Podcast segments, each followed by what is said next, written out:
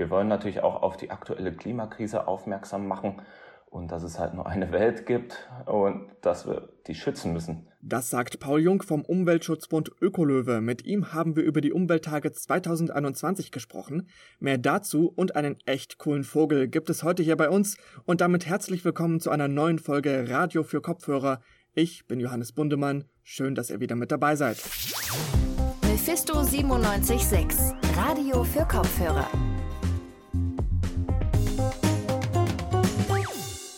Ja, die Natur.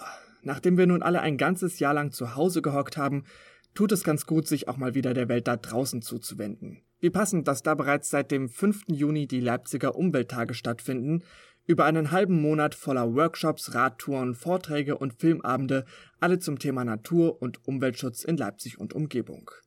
Wie jedes Jahr werden die Umwelttage vom Umweltbund Ökolöwe ausgerichtet, der sich mit zahlreichen Projekten für den Schutz und die Pflege der Natur stark macht. Aber wie funktionieren eigentlich die Umwelttage in Zeiten von Krise und Hygienemaßnahmen? Ich habe da mal mit Paul Jung gesprochen, der für den Ökolöwen arbeitet, und als erstes habe ich ihn gefragt, welches Thema bei den Umwelttagen dieses Jahr im Mittelpunkt stehen soll. Für uns steht eigentlich immer im Mittelpunkt Themen rund um Umwelt, Nachhaltigkeit und Naturschutz. Und das speziell für Leipzigerinnen in Leipzig. Und wir möchten dazu zum nachhaltigen Handeln bewegen. Das ist so das A und O, was bei uns im Mittelpunkt steht. Es gab da ja schon ganz unterschiedliche Themen, die äh, im Fokus der Umwelttage standen. Da gab es Nachhaltigkeit, regionale Pflanzen, äh, soziale Bewegungen. Wie haben sich die Umwelttage in den letzten Jahren gewandelt? Es hat sich schon ein bisschen was getan. Schon allein der Fakt der Corona-Krise. Äh, vor zwei Jahren haben über 100 Präsenzveranstaltungen stattgefunden. Letztes Jahr war dann leider ein Umbruch, da musste die Ökofilter abgesagt werden. Und dann wurden halt kurzerhand die digitalen Umwelttage ins Leben gerufen. Und da hatte man das Engagement eigentlich nur auf diese digitalen Medien ausgeweitet. Und dieses Jahr können wir zum Glück wieder ähm, eine Art Mischmasch darstellen. Das heißt, wir sind digital und präsent. Und ich denke mal, so wird sich das auch in nächster Zeit entwickeln, dass wir so diese zwei Schienen fahren werden. Was sollen sich denn die Leute, die jetzt dieses Jahr die Umwelttage besuchen, aus der ganzen Veranstaltung mitnehmen? Also wir hoffen natürlich, ähm, dass sie, dass wir sie durch die Umwelttage informieren und inspirieren können. Im Idealfall motivieren sie dann noch den einen oder anderen dazu, eine nachhaltige und umweltbewusste Lebensweise für sich zu entdecken. Wir wollen natürlich auch auf die aktuelle Klimakrise aufmerksam machen und dass es halt nur eine Welt gibt und dass wir die schützen müssen. Nun gibt es ja dieses Jahr auch einen Vortrag zum Thema Rechtsextremismus am 12. Juni oder gab es am 12. Juni. Äh, inwiefern sind die Umwelttage denn politisch? Also wir finden natürlich, die Politik ist sehr, sehr wichtig. Ähm, Beiträge aus der Politik sind wichtig, so ähm, wie Rechtsextremismus im Naturschutz. Man muss damit halt umgehen können. Ähm, wir müssen natürlich auch schauen, dass diese Beiträge ähm, aus Pro Programmgesichtspunkten auch direkt in unser Angebot passen. In diesem Beispiel war es halt so, definitiv. Aber es kann jetzt kein politischer Beitrag, der jetzt fern von ähm, Natur- und Umweltschutz stattfindet, den können wir leider nicht dann auf unseren Umwelttagen veröffentlichen. Letztes Jahr haben die Umwelttage ja digital stattgefunden. Dieses Jahr ist es eher gemischt, also das war jetzt ja auch nicht unbedingt vorherzusehen. Hattet ihr da Probleme mit der Planung, das so kurzfristig vielleicht sogar noch umzustellen? Ich bin halt erst seit März diesen Jahres dabei. Ich konnte das leider nur aus Hören und Sagen mitnehmen vom letzten Jahr. Letzten Jahr war es schon sehr ein hm, komplexes Thema, weil das dann auch so kurzfristig war. Die Ökofete wurde abgesagt. Dann hieß es ja, okay, was machen wir denn nun? Dann haben die Kolleginnen und Kollegen halt die digitalen Umwelttage auf die Beine gestellt, haben sie verschiedene Technikzubehörs noch dazu bestellt und haben dann, äh, weiß nicht, als Pilotprojekt die digitalen Umwelttage durchgeführt. Es, sind, es kommen immer neue Herausforderungen auf uns zu und also von meiner Seite sind die auch herzlich willkommen. Ich möchte mich auch oder wir möchten uns auch immer weiterentwickeln und das Angebot natürlich so toll wie möglich gestalten. Ähm, ansonsten ja, muss man halt immer schauen, dass man bei Präsenzveranstaltungen alle Gesundheitsvorgaben einhält. Im digitalen Angebot, da kann man noch ein bisschen freier agieren. Genau, äh, da haben Sie es gerade schon angesprochen. Die Herausforderungen für die aktuellen Veranstaltungen sind ja eben gerade Hygieneauflagen. Was mussten Sie da besonders beachten und, und äh, was waren da die größten Herausforderungen? Also bei den Umwelttagen haben wir das Gute, da, dass wir als Plattform alle Akteurinnen und Akteure bündeln. Das heißt, wir können alle aktuellen Gesundheitsvorgaben, die der Staat veranlasst, so weitergeben und sie müssten dann halt sich bemühen, diese einzuhalten. Das heißt, wir können das nur mit auf den Weg geben. Bei digitalen Workshops oder Infotainment fällt das Ganze weg. Das ist da ein großer Pluspunkt, sage ich mal. Aber es finden auch jetzt viele Vor-Ort-Veranstaltungen statt. Und die Regelungen lassen das ja auch zum Glück zu. Das meiste findet draußen statt, äh, unter Einhaltung der Hygieneregeln.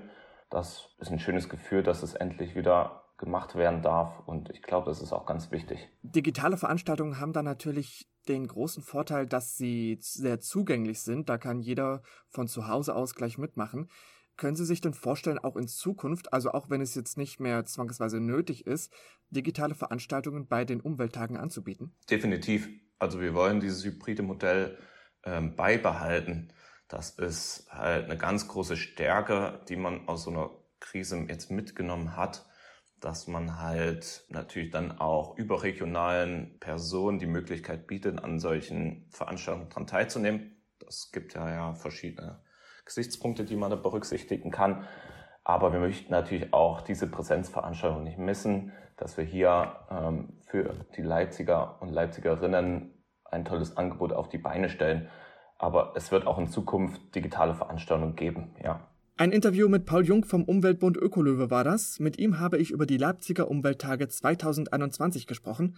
Und wir bleiben auch gleich beim Thema, denn wir haben ja jetzt zwar schon allgemein über die Umwelttage gesprochen, schauen wir uns doch aber nochmal eine der Veranstaltungen an. Meine Kollegin Karina Borchak war auf einer Tour durch den Auwald und hat sich dort auf die Suche nach einem Eisvogel begeben. Mit diesen Klängen begrüße ich euch aus dem Leipziger Auwald. Ein Ort, an dem womöglich viele von euch Zeit verbringen bei dem schönen Wetter. Heute führt uns die Guidin Julia durch den südlichen Auwald, um den Spuren des Eisvogels zu folgen. Mit seiner außergewöhnlich strahlend blauen Farbe ist der Eisvogel besonders. Deswegen möchten wir ihn heute finden. Julia ist gespannt auf den Ausflug und wünscht sich, dass wir durch die Wanderung ein Bewusstsein für die Natur erhalten. Ich hoffe, dass ihr noch was mitnehmen könnt zu dem Drumherum. Es geht ja nicht nur um den Eisvogel, sondern auch ein bisschen um den Lebensraum und es gibt noch andere kleine Details, um dass ihr einfach die Gegend noch ein bisschen kennenlernt. Nach und nach kommen die Teilnehmenden am Treffpunkt vor dem Auwald an. Alle freuen sich auf den Ausflug und darauf, die Natur besser kennenzulernen. In der Wanderung erhoffe ich mir zuerst mal, dass wir wirklich einen Eisvogel sehen. Ja, ich mag gerne Natur und Wandern und deshalb habe ich gedacht, ja, würde ich mir gerne angucken. Ich kriege einfach immer ein bisschen den Kopf frei, wenn ich in der Natur bin und ich erhoffe mir einfach so ein bisschen, ja, eine kleine aktive Wanderung und ich freue mich schon drauf. Bei Kirchturmglocken und guter Laune geht die gesamte Gruppe hinter Julia quer durch Felder in den Auwald hinein. Man merkt sofort einen Unterschied der Atmosphäre. Alle werden achtsamer, gelassener und vor allem eins, aufmerksamer auf die Umgebung. Jetzt die nächsten 50 Meter. Schaut ihr mal links und rechts, was euch für Baumarten auffallen. Julia erklärt uns die verschiedenen Baumarten, die zu sehen sind. Souverän und sicher stapft sie durch die verwachsenen Waldwege. Sie scheint die Natur mit all ihren Sinnen wahrzunehmen. Behutsam streift sie die Büsche zur Seite, um sich einen Weg in die Tiefen des Waldes zu verschaffen. Es herrscht eine frische und belebte Stimmung. Die Erde ist noch nass vom Regen und die Blätter rascheln. Es ist eine deutliche Ruhe zu spüren. Ab und an wird diese Stille von Gesprächen über Baumarten und entdeckten Pilzen am Waldesrand unterbrochen. Julia führt uns zu einem abgelegenen Abschnitt an der Weißen Elster, nachdem wir eine Weile quer durch den Wald gelaufen sind unsere Beobachtungsstation. Wir bleiben hier mindestens eine halbe Stunde. Ihr könnt euch äh, Sitzplätze suchen. Wir setzen uns auf Baumstämme und Decken mit Blick aufs Wasser. Der Fluss rauscht leise vor sich hin und ab und an sieht man kleine Libellen vorbeischwirren. Aus dem trüben, leicht braunen Fluss ragen vereinzelte Äste in den bewölkten Himmel. Es ist eine kühle Brise zu spüren, die über das Wasser zieht. Julia lässt den Blick das Ufer entlang schweifen. Sie erklärt uns, an welchen Stellen Eisvögel brüten. Na, also äh, bei Flüssen gibt es ja immer so ein, äh, zwei Seiten. An der einen Seite ist eher flach, das ist der Gleithang, und die gegenüberliegende Seite ist der Prallhang. Und da klatscht auch manchmal ähm, oder bricht manchmal die Erde ab. Und in diesem Bereich ähm, haben die ihre Bruthöhlen drin. Die Gruppe schaut gebannt auf den Fluss. Währenddessen erzählt Julia, wie der Begriff Auwald Wälder umfasst, die stark mit dem Wasser verbunden sind. Insbesondere der kleine Eisvogel ist auf dieses Ökosystem angewiesen. Der Eisvogel ist natürlich durch sein Aussehen erstmal ganz besonders, weil blaue Vögel gibt es echt wenige oder anteilig blaue. Und der Eisvogel mag besonders ähm, dieses helle, unberührte, klare Wasser. Und das findet er halt zum Teil im Auwald. Der Eisvogel braucht dieses Ökosystem, vor allem zum Beutefang. Wenn die was, was sie gerne fressen wollen, entdecken, dann äh, machen sie Stoßtauchen. Ne? Also sie äh, stürzen kopfüber ins Wasser und schnappen sich dann den Fisch oder die Kaulquappe oder was auch immer.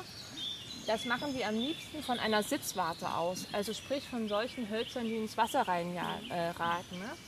So eine Meter Höhe über Wasser. Deswegen, wenn ihr irgendwie mal mit einem Kanu irgendwo lang paddelt, lasst diese Stöcke äh, dran. Das sind einfach wichtig für den Eisvogel. Während sie uns etwas über die Bruthöhlen erzählt, weichen unsere Blicke nicht von dem Fluss. Alle warten darauf, den kleinen blauen Vogel zu erblicken. Nachdem wir lange gewartet haben, wagt Julia noch einen letzten Versuch. Sie holt aus ihrem Rucksack eine Bluetooth-Box hervor und stellt sie vorsichtig an einen Baumstamm, der über das Wasser ragt. Sie spielt über die Box das Zwitschern des Eisvogels ab. Dieser soll ihn anlocken. Doch leider taucht der Eisvogel immer noch nicht auf und Julia beschließt, den Weg zurück einzuschlagen. Wir laufen zurück an einem kleinen Pfad entlang des Elsterufers. Das Rauschen des Wassers wird immer schwächer. Vereinzelte Sonnenstrahlen durchbrechen die dicke Wolkendecke und lassen die Regentropfen auf den Büschen funkeln. Die Wanderung neigt sich dem Ende zu. Gemeinsam mit Julia gehen wir an saftig grünen Feldern aus dem Wald heraus. Das hohe Gras streift unsere Waden und wir laufen weiter, bis die Bäume nur noch klein am Horizont zu sehen sind. Zum Schluss gibt Julia noch ein kurzes Fazit, was jede und jeder Einzelne tun kann, um die Natur zu wahren. Ja, also auf jeden Fall immer rücksichtsvoll in der Natur verhalten. Ähm, wie ihr vorhin gelernt habt, diese Sitzwarten für die Eisvögel zum Beispiel lassen. Ähm, ideal ist es auch, wenn man einfach Müll mitnimmt, wenn man den in der Natur sieht und einfach einpackt. Ja, so die kleinen Dinge, ne? wenn jeder ein bisschen was macht, dann wird es insgesamt Hammer. Julia bedankt sich für die schöne und erholsame Wanderung. Sie hofft, dass wir den Auwald ein Stück näher kennenlernen konnten. Auch die anderen Mitwandernden haben den Ausflug in vollsten Zügen genossen. Wir wohnen mitten in der Stadt. Wir sind sofort im Wald. Es sind alles kurze Wege und man kann sich da so schön erholen. Man kann die Seele baumeln lassen. Na gut, jetzt nach der ganzen Corona-Geschichte ist es ja immer schön, wenn man wieder mal mit, mit anderen Menschen irgendwie was unternehmen kann. Allgemein war die Wanderung ein großer Erfolg. Auf jeden Fall ist das eine Gegend, wo wir noch mal hingehen, muss ich sagen. Vielleicht sehen wir dann ja mal ein Eisvogel. Vielleicht könnt ihr es ja auch mal als kleinen Aufruf nehmen. Geht also achtsam und bewusst mit der Natur um, damit wir alle noch lange den Auwald genießen können. Und vielleicht habt ihr ja mal Glück und ihr bekommt einen Eisvogel zu sehen. Karina Burchak war das mit einem Beitrag zur Suche nach dem Eisvogel im Rahmen der Leipziger Umwelttage 2021. Ich habe tatsächlich mal einen Eisvogel in freier Wildbahn gesehen und ich muss wirklich sagen, diese Tiere sind wirklich ein einzigartiger Anblick. Wenn ihr jetzt auch Lust bekommen habt, mal wieder raus in die Natur zu gehen oder auch einfach nur gerade neugierig seid, was diese Umwelt genau ist, dann schaut doch mal auf www.ökolöwe.de vorbei, die beiden Ös geschrieben mit O und E. Da findet ihr alle anderen Veranstaltungen der Umwelttage. Morgen zum Beispiel wartet ein Workshop zur Herstellung von Bienenwachstüchern auf euch. Das lohnt sich doch bestimmt. Und damit sind wir auch schon wieder am Ende der heutigen Folge Radio für Kopfhörer.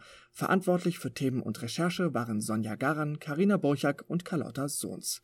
Außerdem wurden wir diesmal online von Siska Kinner unterstützt. Vielen Dank euch.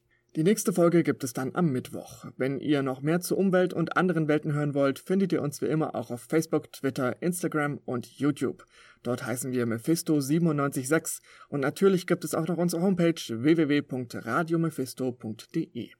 Bis dahin bleibt wie immer schön gesund und genießt die Natur. Ich bin Johannes Bundemann. Wir hören uns. Ciao. Mephisto 976, Radio für Kopfhörer.